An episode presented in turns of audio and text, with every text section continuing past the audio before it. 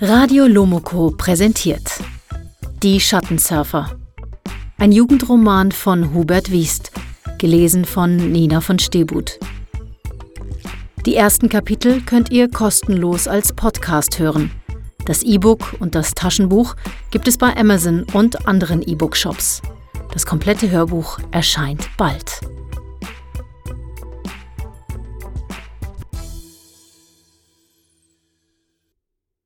Kapitel 4 Ein alter Bekannter?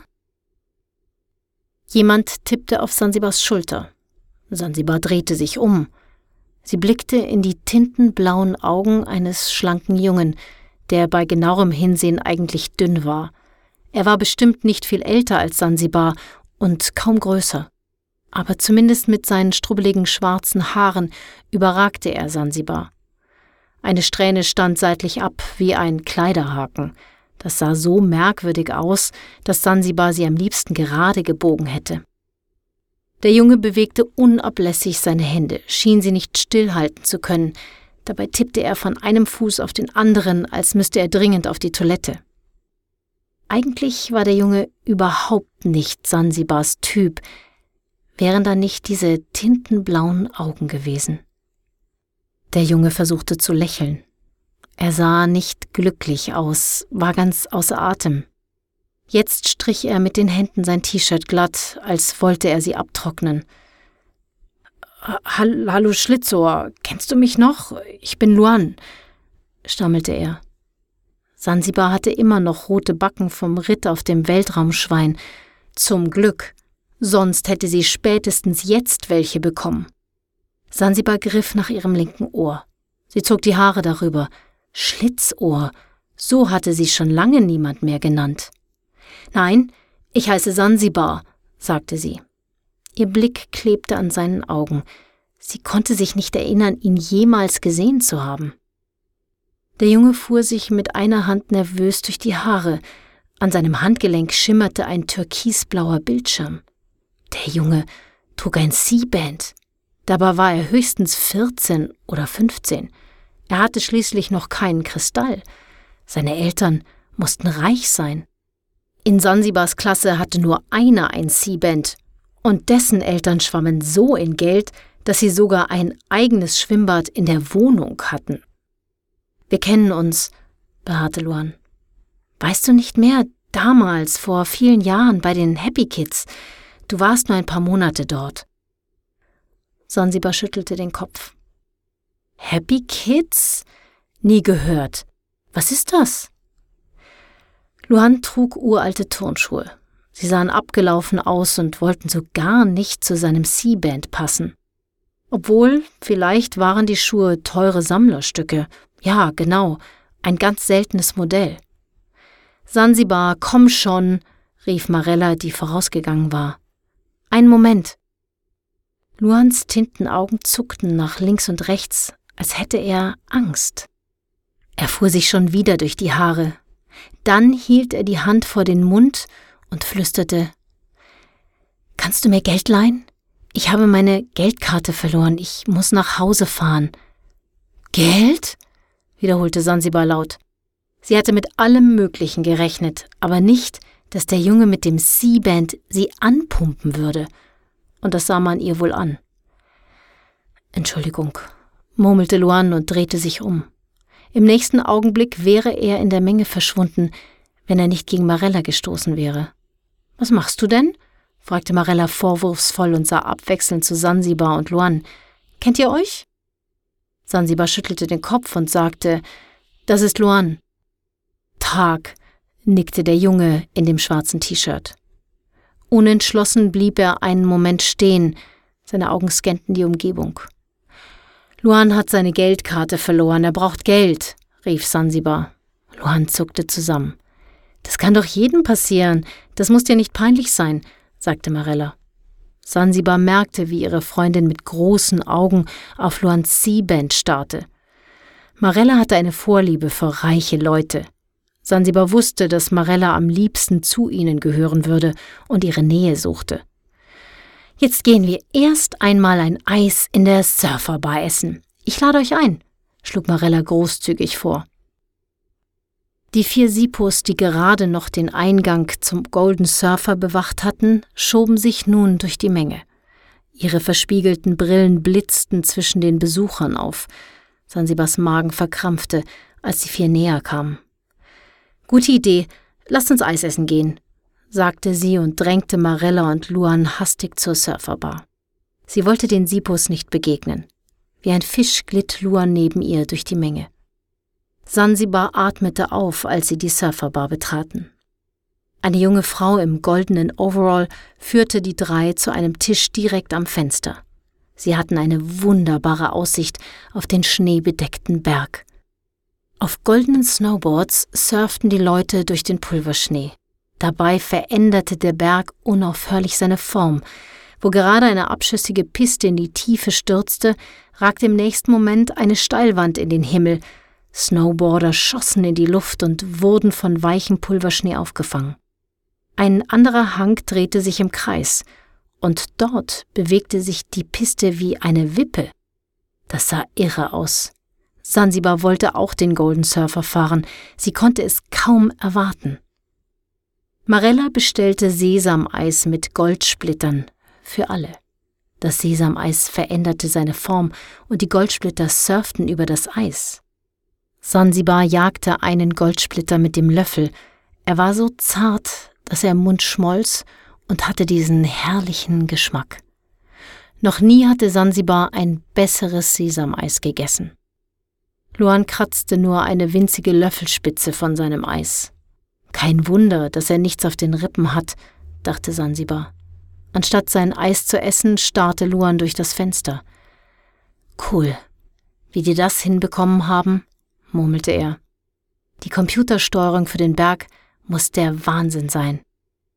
Lasst es uns ausprobieren. Wir gehen auch eine Runde surfen, schlug Marella vor.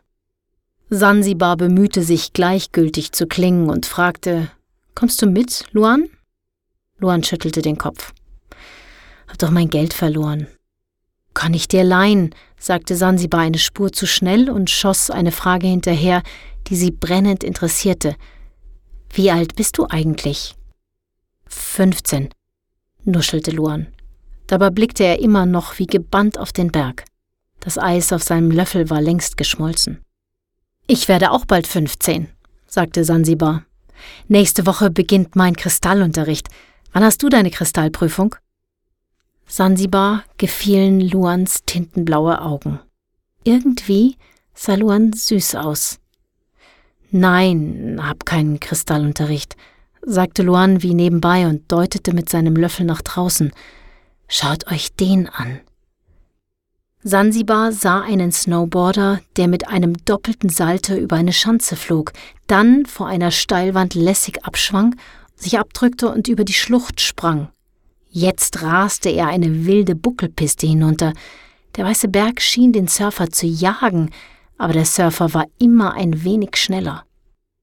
Ein älterer Snowboarder in einem grauen Skianzug glitt gemächlich ins Tal, und der Berg breitete sich wie eine gemütliche Wiese vor ihm aus. Für ihn brach der Berg nicht in Steilwände ab, und auch keine Felsen stellten sich ihm in den Weg. Die Programmierung des Bergs ist wirklich genial, begeisterte sich Luan. Der Berg stellt sich auf jeden einzelnen Surfer ein, alle Surfer werden bis an die Grenzen ihres Könnens gefordert, aber für niemanden wird es wirklich gefährlich. Sansibar wunderte sich, woher Luan so viel über Computer wusste. Wieso gehst du nicht in den Kristallunterricht, wenn du schon 15 bist? fragte Marella spitz. Sansibar kannte den Unterton ihrer Freundin. Das war keine gewöhnliche Frage. Luan zuckte mit den Schultern. Seine Haare rutschten ihm vor die Augen. Ohne Unterricht kannst du die Kristallprüfung nicht ablegen, und ohne Kristallfeier wirst du nie zur Gesellschaft gehören. Du wirst kein Teil von Ruhl werden, sondern bleibst ein verantwortungsloser Schmarotzer, schimpfte Marella. Sansibar fand, dass ihre Freundin wirklich übertrieb. Das ging sie doch gar nichts an. Luan konnte das machen, wie er wollte. Ruhl brauche ich nicht, sagte Luan und sah dabei wütend aus. Mit dem Eislöffel schlug er immer wieder auf seine Handfläche. Pass auf, was du sagst, zischte Marilla. Deine Eltern haben genug Geld, dir ein C-Band zu kaufen, aber keinen Anstand, anderen zu helfen, sonst würden sie dich in den Kristallunterricht schicken. Ach das, sagte Luan und fuhr über den Bildschirm an seinem Handgelenk. Blubbernde Blasen folgten seinem Finger auf dem biegsamen Glas. Das ist kein richtiges C-Band, das habe ich mir selbst gebaut. Du lügst doch, schnauzte Marella. Und ob meine Eltern Anstand haben, das weiß ich nicht. Ich kenne sie nicht einmal, sagte Luan und stand auf. Sansibar musste an ihre Mutter denken, die vor zehn Jahren gegangen war. Wieder tauchte das orangefarbene T-Shirt mit der lila Blume auf. Aber das Gesicht ihrer Mutter verschwamm in den Erinnerungen. Sie versuchte es festzuhalten, aber wenn sie sich Mamas Augen vorstellte, lösten sich Nase und Mund auf. Danke für das Eis, ich gehe jetzt wohl besser, sagte Luan. Warte, rief Sansibar. Sie wollte nicht, dass Luan ging. Sie wollte mehr über ihn wissen. Bei wem lebte Luan? Vielleicht bei den Großeltern, aber dann müsste er doch etwas über seine Eltern wissen. Du brauchst doch Geld. Ich kann dir etwas leihen, wenn du es mir zurückzahlst. Ich habe meine Schulden immer zurückgezahlt. Immer, verstehst du? Jeden Cent, sagte Luan und klang plötzlich furchtbar aufgeregt. Ist schon gut, ich vertraue dir, beschwichtigte Sansibar und zog ihre Geldkarte aus der Jackentasche. Du kannst 30 Euro haben. Danke, sagte Luan und nahm Sansibars Karte. Seine Finger zitterten, als er die Karte in sein C-Band schob. Drei Zehn-Euro-Scheine wischte er über den Bildschirm und lud sie auf sein C-Band. Er riss die Karte wieder aus seinem Computer und drückte sie Sansibar in die Hand. Danke, murmelte er und blitzte Sansibar mit seinen tintenblauen Augen an. Und wieder starrte Sansibar ihn einen Augenblick zu lange an. Komm doch mit zum Golden Surfer, schlug sie vor. Jetzt glühte ihr Gesicht vor Aufregung, nicht mehr wegen des Weltraumschweins. Du siehst doch, dass er nicht will, zischte Marella und zog Sansibar am Ärmel. Luan schüttelte den Kopf und seine Arme hielt er ganz starr. Irgendwie traurig sah er aus. In diesem Moment betraten zwei Sipus die Surferbar. Sansibar sah die blauen Trainingsanzüge aus den Augenwinkeln. Die beiden gingen von Tisch zu Tisch und redeten mit den Gästen. Was wollten die hier? Wieder kroch dieses Unbehagen in Sansibar hoch. Dabei hatte sie doch gar keinen Grund. Mir dauert es zu lange. Ich möchte jetzt surfen gehen, erklärte Sansibar und wandte sich zum VIP-Eingang des Golden Surfers auf der anderen Seite. Sie wollte nur weg von den Sipus. Sie hasste dieses Gefühl von Furcht, aber sie konnte nichts dagegen unternehmen. Na gut, meinetwegen, dann komme ich eben doch mit, änderte Luan seine Meinung und hatte es plötzlich sehr eilig. Marella folgte grummelnd. Direkt hinter dem VIP-Eingang wartete eine gläserne Gondel auf die drei. Ein Mitarbeiter in einem goldenen Skianzug hielt die Gondeltür auf und reichte ihnen drei goldene Snowboards und Helme. Ich muss euch auf die Helmpflicht hinweisen. Es dient eurer eigenen Sicherheit, sagte er und verbeugte sich. Sansibar, Marella und Luan kletterten in die Gondel. Mit einem Ruck fuhr sie an, und schon schwebten sie über der Piste. Der weiße Berg unter ihnen pulsierte, zog sich zusammen und dehnte sich im nächsten Moment wieder. Bergzacken stülpten sich aus und zerrissen dann in atemberaubende Schluchten. Dazwischen schwangen sich all die Snowboarder auf ihren goldenen Boards ins Tal. Nicht ein einziger stürzte, der Berg kümmerte sich um seine Gäste. Marella machte immer noch ein säuerliches Gesicht und sah ins Tal. Auf der Bank gegenüber saßen Sansibar und Luan, Sansibar fand den weißen Gipfel atemberaubend schön. Zeigst du mir dein C-Band? fragte Marella und sah Luan fordernd an. Ich habe doch gesagt, das ist kein C-Band. Das habe ich mir selbst gebaut. Das kann viel mehr, gab Luan zurück. Dann wischte er über den Bildschirm, rief ein paar Programme auf, hackte Passwörter ein, und plötzlich tauchte auf dem Bildschirm der pulsierende Berg auf. Das Bild zeigte jede noch so kleine Erhebung, die sich im Sekundentakt veränderte. In roten Ziffern flimmerten millimetergenau die Höhenangaben über den Bildschirm und die Bewegungen des Berges in Zehntelsekunden. Da, sagte er stolz und wischte sich die Haare aus dem Gesicht. Sansibar sah für einen Moment Luans verkrustete Platzwunde. Das sind die Originaldaten vom Golden Surfer Computer, fuhr Luan fort. Mit einem normalen C-Band kannst du die niemals abrufen. Angeber, murmelte Marella und sah aus dem Fenster. Die Gondel ruckelte über eine Stütze, sie näherten sich der Gipfelstation. Plötzlich begann Marella zu winken. Was soll das? Warum winkst du? fragte Sansibar. In der Gondel hinter uns fahren unsere Beschützer. Die wird man wohl noch grüßen dürfen, erklärte Marella. Sansibar und Luan drehten sich um. In der Gondel saßen vier Sipos. Ihre Brillen blitzten auf. Luan wurde plötzlich ganz bleich. Er rutschte auf seiner Bank zusammen, zupfte seine Haare vor die Augen. Ein Glück, dass die Sipos für unsere Sicherheit sorgen, trumpfte Marella auf. Ruhl ist cool. Stolz lächelte Marella und murmelte Das ist so einfach. Wenn man nicht alle Gedanken braucht, stellt man sie Ruhl zur Verfügung, und Ruhl setzt sie zum Wohl der Gesellschaft ein. Das nimmt dir nichts, aber du gibst für die Allgemeinheit. Ich verstehe nicht, wie man sich gegen Ruhl stellen kann. Mitleidig sah sie Luan an. Luan wird schon seine Gründe haben, ereiferte sich Sansibar. Natürlich war Ruhl die tollste Erfindung der Menschheit, aber es blieb immer noch jedem selbst überlassen, ob er mit seinen Gedanken der Gemeinschaft half. Sansibar wusste auch nicht, warum sie Luan verteidigte. Sie kannte ihn doch gar nicht, aber irgendwie mochte sie ihn. Luan sagte kein Wort mehr. Käsebleich hockte er neben Sansibar. Er starrte auf sein C-Band und tippte mit unglaublicher Geschwindigkeit – dann studierte er all die Ziffern und Zeichen, die über seinen Bildschirm liefen. Sansibar verstand nicht, was sie bedeuteten.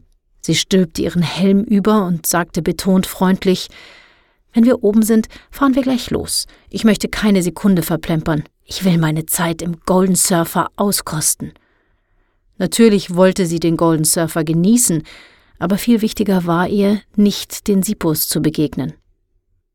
Marilla nickte und setzte ihren Helm auf. Du siehst ein bisschen wie eine Weihnachtskugel aus, kicherte Sansibar. Glaub nur nicht, dass du besser aussiehst, gab Marilla zurück. Luan zögerte. Ich muss auf die Toilette. Ich komme nach, ich hol euch ein, ganz bestimmt. Alles klar, stimmte Sansibar zu. Marella putzte mit dem Ärmel über den Kristall. Gibt es viele Punkte? fragte Sansibar. Ich meine, deine Gedanken für Ruhl. Marella lächelte vergnügt in sich hinein. Das hängt davon ab, wie gut meine Gedanken sind. Wenn ich mich bemühe, sagt mein Kristallkundelehrer, ist ein zartes Gelb schon im ersten Jahr möglich, natürlich nur für die Besten. Die gläserne Gondel rumpelte in die Bergstation.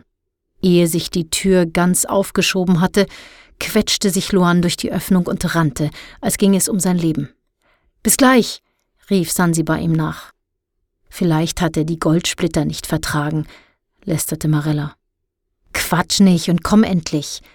Sansibar zerrte Marella aus der Gondel. Sie wollte loslaufen. Da stieß sie gegen einen älteren Mann. Die wenigen grauen Haare trug er sorgfältig über den Kopf gekämmt. Hausmeister stand auf seiner grauen Uniformjacke. Entschuldigung, murmelte Sansibar. Macht nichts, macht nichts, lächelte der Hausmeister. Dort drüben geht es zur Piste. Sansibar zog Marella weiter. Endlich standen sie auf der strahlend weißen Piste. Hier oben war der Berg noch ganz ruhig.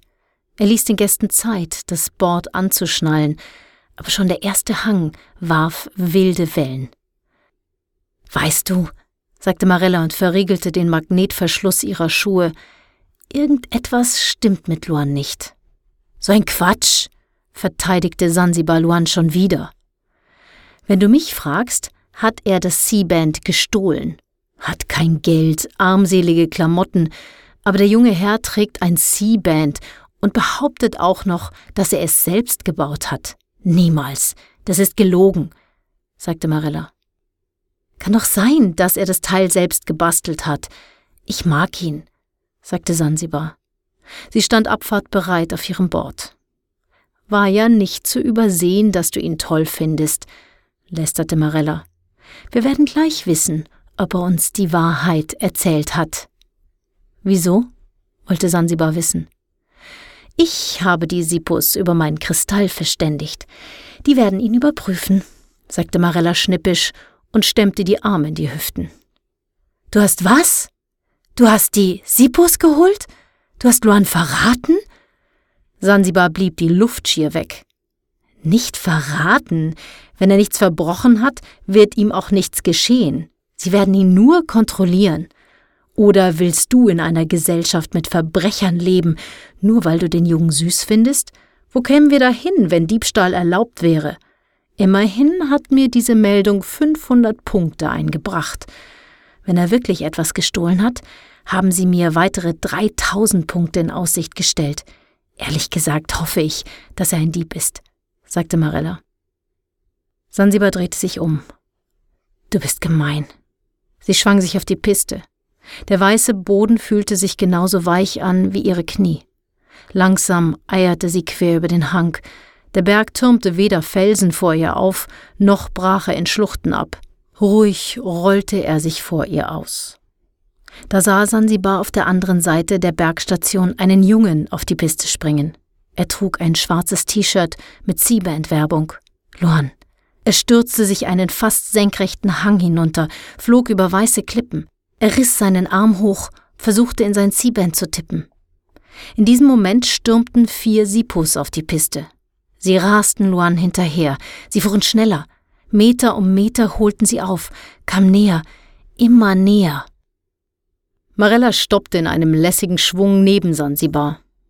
Scheint wohl doch etwas ausgefressen zu haben, dein Luan. Das ist nicht mein Luan, fauchte Sansibar. Luan verschwand hinter einem Abhang. Seine Verfolger hetzten ihm nach.